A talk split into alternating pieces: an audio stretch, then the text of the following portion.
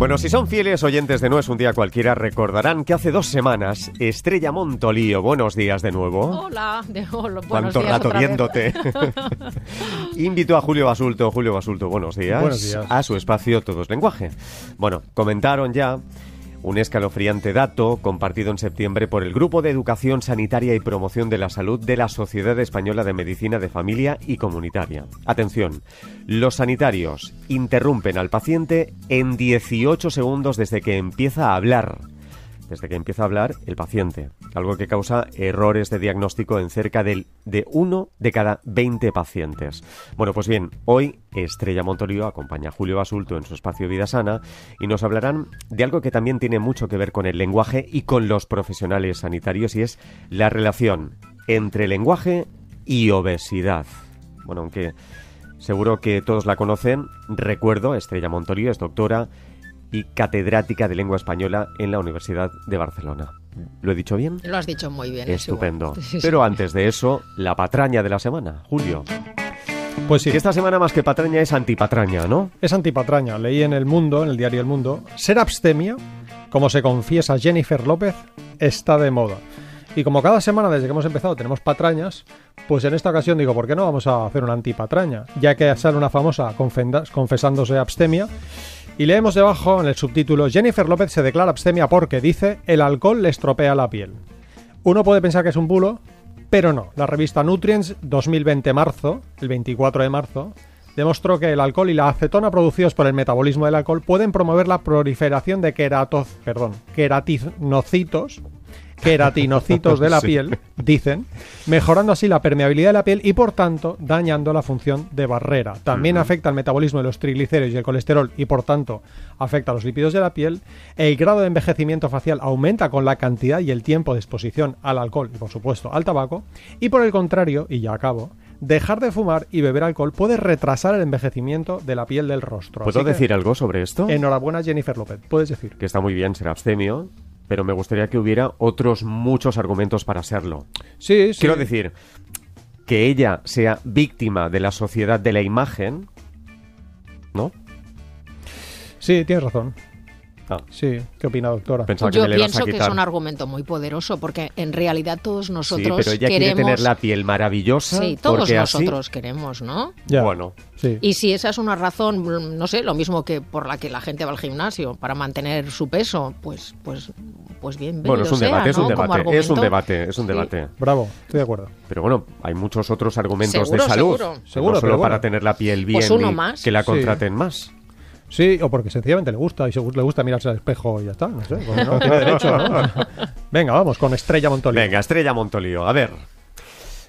Nos hablasteis a fondo de este asunto, Mm. lenguaje y salud, hace tres años ya, cómo pasa el tiempo en Guau, Gente Despierta, sí. cuando estábamos de noche, pero Sí, queremos sí. que nos recuerdes, Estrella, por qué no es lo mismo, por ejemplo, decir obeso que persona con obesidad.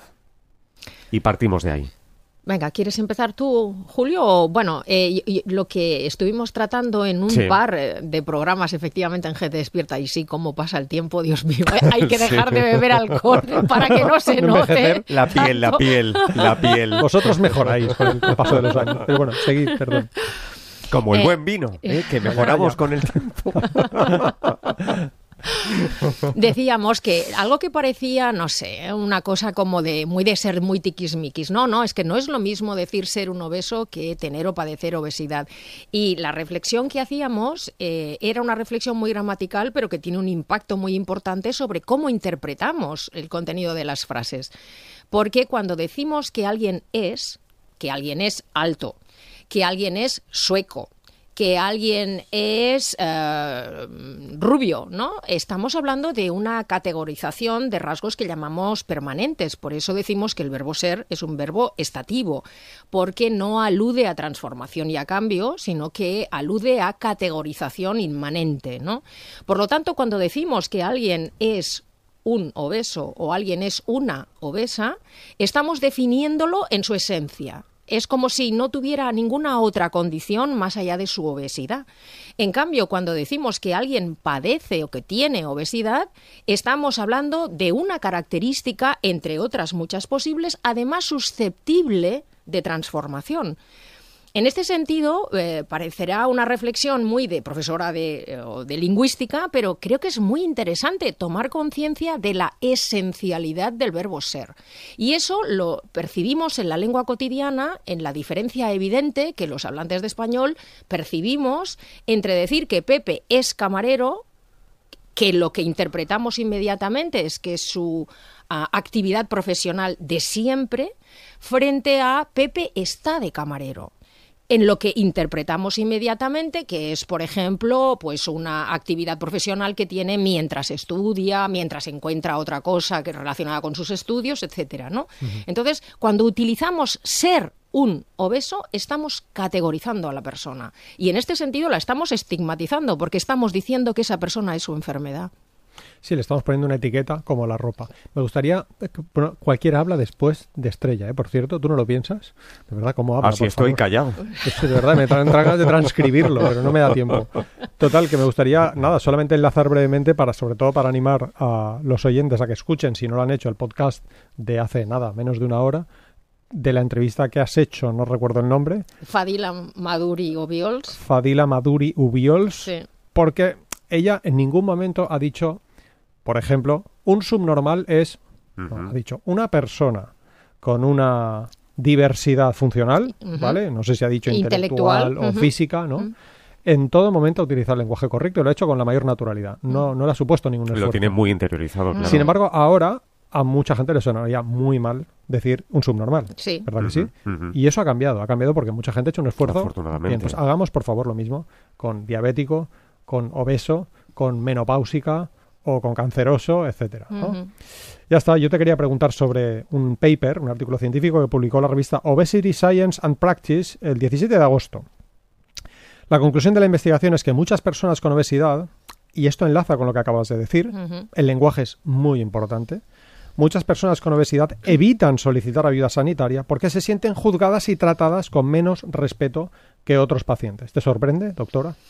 Eh, bueno, yo lo primero que querría decirle a Carles y a todos nuestros oyentes es que gracias a tener estos intercambios con Julio me he pasado la semana leyendo papers. Y trabajando, trabajando. Trabajando para... Ah, claro, no. Ah. Y me parece interesantísimo y muy gratificante como lingüista la gran cantidad de estudios eh, aparecidos en algunos casos en revistas tan mm, absolutamente prestigiosas como Nature, que lo que hacen es demostrar de manera manifiesta la relación intrínseca entre uso del lenguaje y, eh, y salud em- emocional y física. Eso o sea, es. eso es muy gratificante. Entonces, eh, eh, con relación a este estudio que demuestra que las personas con obesidad eh, tienen miedo, ¿no? Se autocensuran antes de ir a buscar ayuda. A mí me parece que todos deberíamos, eh, y eso es lo que me ha llamado la atención de este estudio, pararnos a pensar que no todas las enfermedades tienen como el mismo aura, la misma connotación. Es decir, si nosotros hablamos de algo como ceguera o sordera, en, en ningún caso se nos ocurre responsabilizar a la persona que tiene esta dolencia, ¿no? Eh, de, de su situación, de su condición. Eh, si alguien tiene un aneurisma, no se nos ocurre culpabilizar a esa persona. Es más, incluso si alguien desarrolla un cáncer de pulmón, no creo que nadie se sienta con capacidad de decir, hombre, claro, tío, se lo ha buscado, ha estado fumando toda la vida. No, no, o sea, el cáncer está ahí, eh, ha llegado, pero esa persona no deliberadamente ha desarrollado un cáncer de pulmón.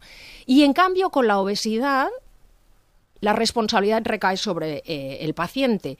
La obesidad es una enfermedad que tiene connotaciones negativas relacionadas con la irresponsabilidad de la persona que lo sufre. Y eso es un estigma, claro. Eso es lo que llamamos un tópico. El tópico relacionado con las enfermedades es único, es uno que de- desresponsabiliza al enfermo, pero en cambio la obesidad hace recaer la responsabilidad de la, de la dolencia sobre el enfermo. Y ese tópico, ese estereotipo, lo interiorizan las propias personas con obesidad, que se autoculpabilizan de su situación. Y eso hace que se sientan avergonzadas y no pidan ayuda sanitaria. Y claro, el hecho de no pedir ayuda sanitaria lo que hace Es una rueda, sí. exactamente, es un pez que se muerde la cola. Sí, yo añadiría que si tenemos que tener siempre cuidado con los pacientes, con un paciente que ya se enfrenta a una autocensura, como tú dices, el cuidado tiene que ser mayor. Pero los estudios demuestran que los profesionales sanitarios, incluyendo nutricionistas, utilizamos un lenguaje incorrecto y además culpabilizamos de perezosos, por ejemplo, a las personas con obesidad. Algo tan injusto como decir que alguien que no escucha bien es culpa, ¿no? Una persona que tiene sordera, es que claro, no, escucha tan mal que al final se ha quedado sordo, ¿no? Esto no va así. ¿Por qué? Porque la genética influye muchísimo en el riesgo de obesidad. Muchísimo. Influye también lo que tú has comido cuando tú eras un bebé, algo que no dependía de ti.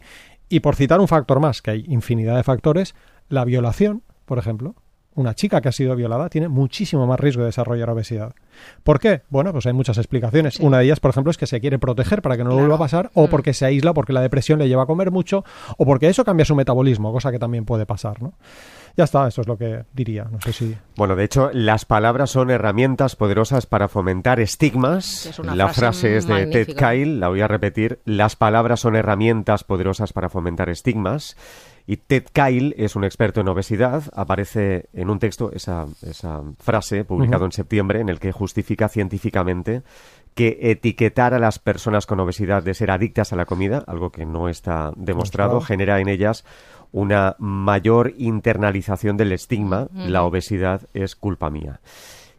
Y es que aunque fuera cierta esa adicción, Estrella, no es lo mismo decir persona que padece una adicción o padece un trastorno adictivo que decir adicto. No es lo mismo. Claro, es que volvemos al punto eh, que de, de, la primera pregunta, ¿no? Al valor de categorización esencial del verbo ser. Y ah, ah, creo que también volvemos, y creo que es una reflexión muy interesante, al hecho de que las palabras no son fórmulas químicas aisladas de connotaciones. Las palabras tienen connotaciones, lo queramos o no, y es muy importante ser consciente de ellas, conocerlas y manejarlas en la manera que nos corresponda. Dejadme que os ponga un, ejemplo eh, que uso a veces en clase como para dejar claro que seleccionar léxicamente palabras que parecen muy similares, pero que traen connotaciones distintas, es muy importante. Una cosa es decir, estoy elaborando un plan para que esto no nos vuelva a ocurrir. Elaborar un plan tiene una visión positiva sobre el plan. Si yo digo, estoy urdiendo un plan para que esto no nos vuelva a ocurrir, el plan es malo. Qué bueno. Pues eso ocurre también, cosa que yo he descubierto con Julio, en el mundo de las enfermedades, como estábamos diciendo, ¿no? Entonces, ¿qué comparten los adjetivos gordo, obeso y adicto? comparten el hecho de que eh, claramente tienen connotaciones negativas y de que claramente responsabilizan las tres a la persona que sufre esa dolencia. Entonces, claro que no es lo mismo decir eres un adicto, que la culpa es tuya, Eso es. que padeces una adicción. Ahora ya no está claro que la agencialidad, que la culpa sea tuya, ¿no? Entonces, por supuesto que no es lo mismo decir una cosa que otra, ¿no? Me encanta. Tres cosas rápidas. Una de ellas es una pregunta. La primera, una pequeña reflexión. Eh, cuando hablo de este tema, la gente me dice, por favor, que vuelva a escuchar este programa, ¿eh? por cierto, para que me diga esto. ¿eh? Pero claro, es que a mí, ¿qué pasa? Que ya no podemos, ya no podemos decir, eres alto. No, es que no es lo mismo, la connotación no es la misma. No, claro. Ser alto no tiene una connotación negativa, pero ser obeso sí. La menopausia, tengo delante un libro que los estamos grabando, por cierto, si alguien entra en mi canal de YouTube o en el de Estrella, dentro ¿Estamos en directo en YouTube? No, no estamos en directo, ah, estamos grabando y lo subimos. Ah, grabando. El libro que se llama Imbatibles, en el que ha participado Estrella Montolío, publicado por Calambur, en el que hablan de climaterio, la menopausia, perimenopausia, premenopausia, y explicáis que la palabra menopausia, para el común de los mortales, cuando dices una mujer es una menopáusica, tiene una connotación generalmente negativa. Sí. Al contrario que si dices, pues, mm, no sé, un hombre maduro. Claro. Por ejemplo, ¿no? La gente que piensa cuando Una aura maravillosa. Una aura maravillosa. Atractivo, incluso. ¿no? Pues seleccionar el lenguaje es muy importante y tenemos que pensar en ello porque eso, ello tiene connotaciones, como digo, las personas con obesidad. De hecho, cuando dices obeso o cuando dices a un paciente, esta semana lo he puesto en Twitter, he dicho una amiga, y es cierto, el ejemplo es totalmente real, el médico le suelta, no adelgazas porque no quieres, basta con cerrar la boca. Mira, perdona, una de cada 600 personas con obesidad logra, después de dos años de tratamiento, el normopeso. Es muy raro. Y eso con ayuda sanitaria, ¿eh? por favor. No es cierto. Cosas que pasan cuando conversamos es otro libro de Estrella Montolio que también estoy enseñando. Oye, que os juro que no le pago nada para que. Pero lo está buscando. para que haga. Exactamente. Está buscando algo. O sea, algo. se lo agradezco un montón. Está Algo, buscando el jamón, pero el que- muchísimas Pero gracias. es que habrá quien piense, indudablemente. ¿qué hace una catedrática de lengua hispánica en un, te- en un espacio de salud? Ahora lo estamos Pues tiene viendo. todo el sentido. Tiene mucho sentido, porque las palabras pueden cambiar. Si Sí. yo voy, yo no voy al médico, pero es que incluso cuando el médico me dice y me culpabiliza, como este a mi amiga, esa mujer es muy probable que acabe comiendo más, que acabe sintiendo más depresión y que acabe no haciendo ejercicio físico. Es decir, es contraproducente. Es más, en la línea de lo que estás comentando sobre la relación estrechísima entre cómo usamos el lenguaje, cómo categorizamos o no a las personas y cómo el lenguaje proyecta una visión sobre, por ejemplo, una determinada enfermedad, me ha encantado que uno de los metaestudios que me ha enviado en inglés súper eruditísimos alude a la necesidad absoluta de cambiar, transformar el relato alrededor de la palabra y de la enfermedad obesidad. Entonces, eh, esto tiene, digamos, nombre en ciencias sociales y se llama construir una contranarrativa.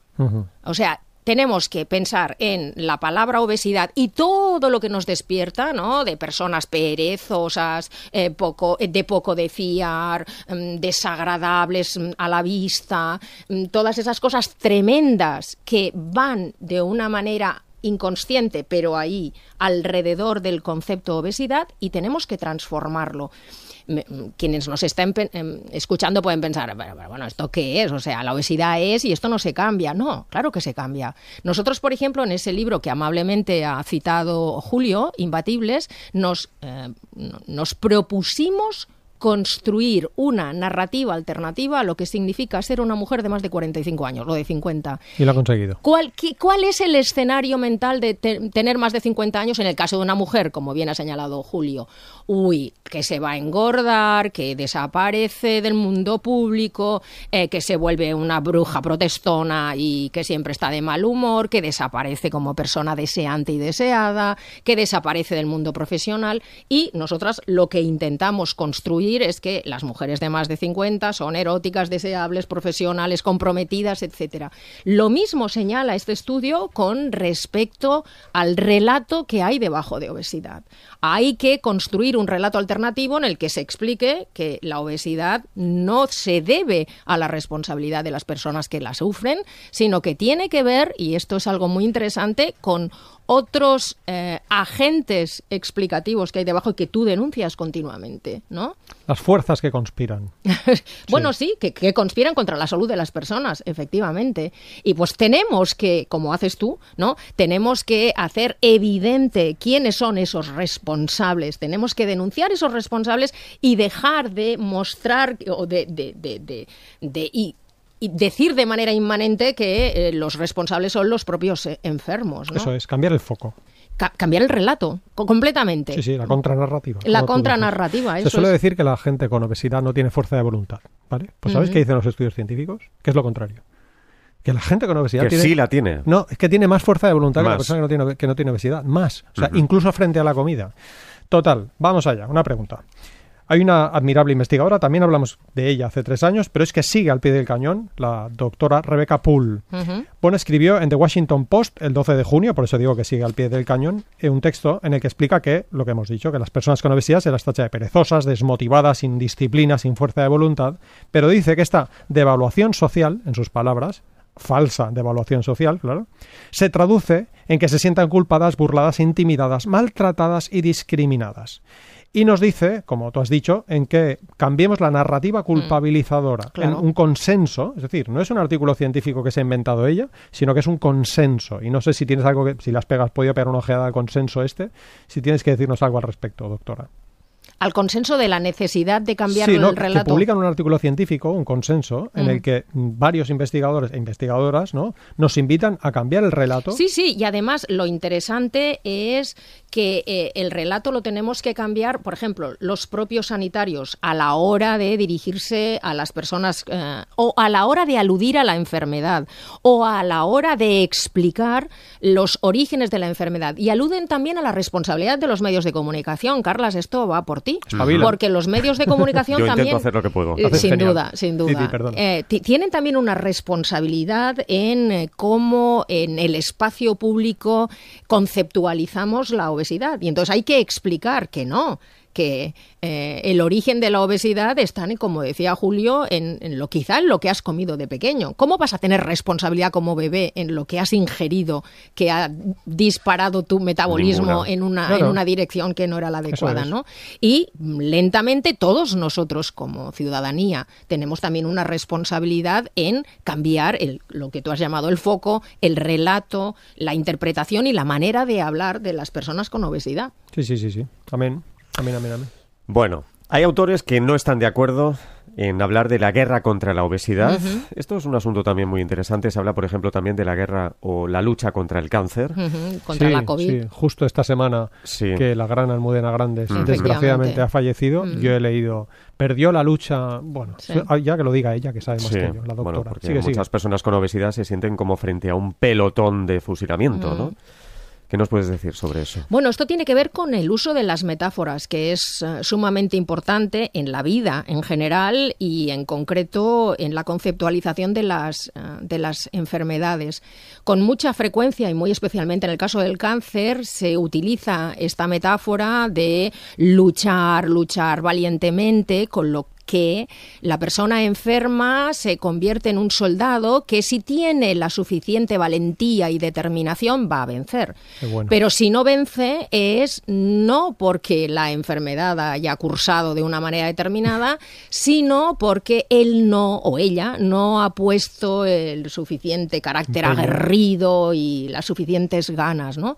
Eso es tremendamente cruel para las personas que padecen eh, estas enfermedades. Es frustrante, no Y solo no para el enfermo, para la familia. Claro, claro, pero fíjate Claro. que además es muy interesante porque la metáfora permite invisibilizar otras causas. Por ejemplo, suponte que durante la COVID a ti nadie te ha, diagn- te ha diagnosticado porque los servicios públicos de salud estaban colapsados. No te han hecho las pruebas pertinentes y tu cáncer ha avanzado de manera mm, indomable.